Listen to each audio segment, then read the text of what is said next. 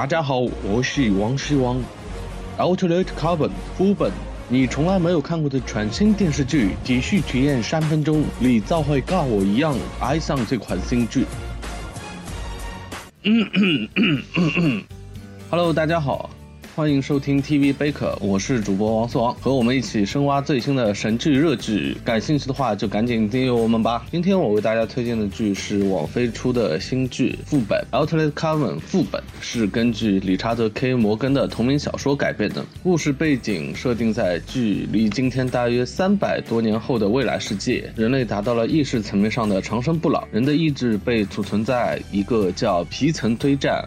Cortical stack 中，这个东西呢安插在人的脖子后方。简单来说呢，就是人的肉体是可以被更换的皮囊。只要这个小小的一块芯片不报废，人就可以一直活下去。所以呢，在这个未来世界中，杀死一个人的唯一方法就是削后颈肉。副本的故事就是从一个被削了后颈肉的大佬开始的。世界的权力之首富翁罗伦斯·班克劳在家开枪被杀，他通过远程备份的这个 Cortical Stack 呢重新复活了。复活后的大佬由于丢失了死前四十八小时的记忆，所以他并不相信警方得出的结论。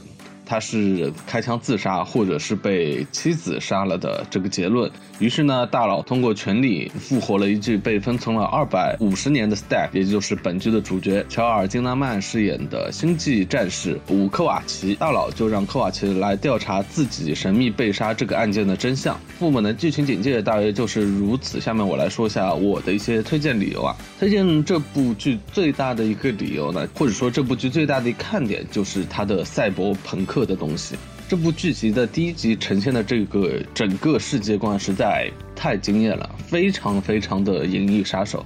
比如那种高度发达的科技啦，残破衰败的未来世界，以及这种连绵不断的雨水、泥泞的道路、拥挤的街道、中西方文化交织的那种大熔炉的感觉，还有比《银翼杀手 2049》里面还要多很多倍的那个 N 个广告牌，对吧？可以这么说，副本在世界观的架构上，可能比《银翼杀手2049》做的更像原版《银翼杀手》。在 CG 特效这块，网飞完全是下足了血本。还有这部剧赛博朋克味道十足的那种未来社会的架构，有钱有权的大佬们组成的上层社会 mass，他们可以为所欲为，住在那个没有空气污染、没有雨水的那个云端，永驻青春的皮囊想换就换，stack 也可以云备份保存在卫星上面，呃，也不用坐什么飞机头等舱，远程传输，想去哪就去哪，是吧？别以为有钱了不起啊！Sorry，有钱真的了不起。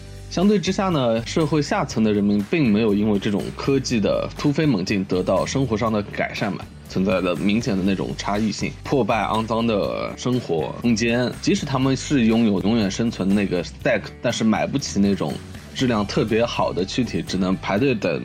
政府发放一些免费的躯体，嗯，发到啥就是啥，你没有选择的权利。以及呢，由于这两个阶级巨大的贫富差距，从而隐藏在社会层面上各个阴暗角落里会有的那种罪恶啊什么的。这里先不剧透太多了。另外呢，由于这个剧的设定，人因为有那个 stack 嘛，人是否值得永远生存下去，也是副本这部剧中频繁被讨论到的一个话题。比如宗教层面上，天主教以及许多教派并不信仰这个永生。信仰和科技如何妥协是一个非常好玩的话题。再比如，本剧涉及到一个非常重要的法案——六五三法案。简单来说，就是人被削了后颈肉，就是说被杀了之后嘛，警方是否有权利让死者复生，指证他的凶手？这个不仅关系到人生死本质，还牵扯到一种社会伦理层面的问题了。所以，整体它的世界观架构来看。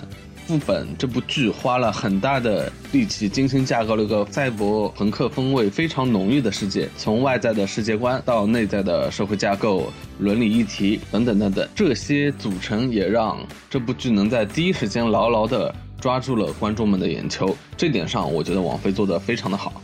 除此之外呢，剧中的各个人物塑造我都觉得还是非常不错的。主角吴科瓦奇自然不用说，塑造的非常棒。就先抛开乔尔金纳曼这个颜值不谈，就这个角色本身也非常值得玩味。曾经他是一个起义军嘛，星际战士，然后失败了，被永久的封藏起来，然后再到如今他这具皮囊，就是乔尔金纳曼这个外表之间的关系，哎，就非常的妙。而且他本身是并不想附身而被迫附身的，以及他内心非常消极啊，灵魂非常苍老，和他的敏锐的洞察力也形成非常好的那个戏剧冲突。同时，乔尔金纳曼的表演也非常好。我觉得他演的最好的一场戏，就是在第二集中，他去红灯区盘问一个的时候，他要假装是。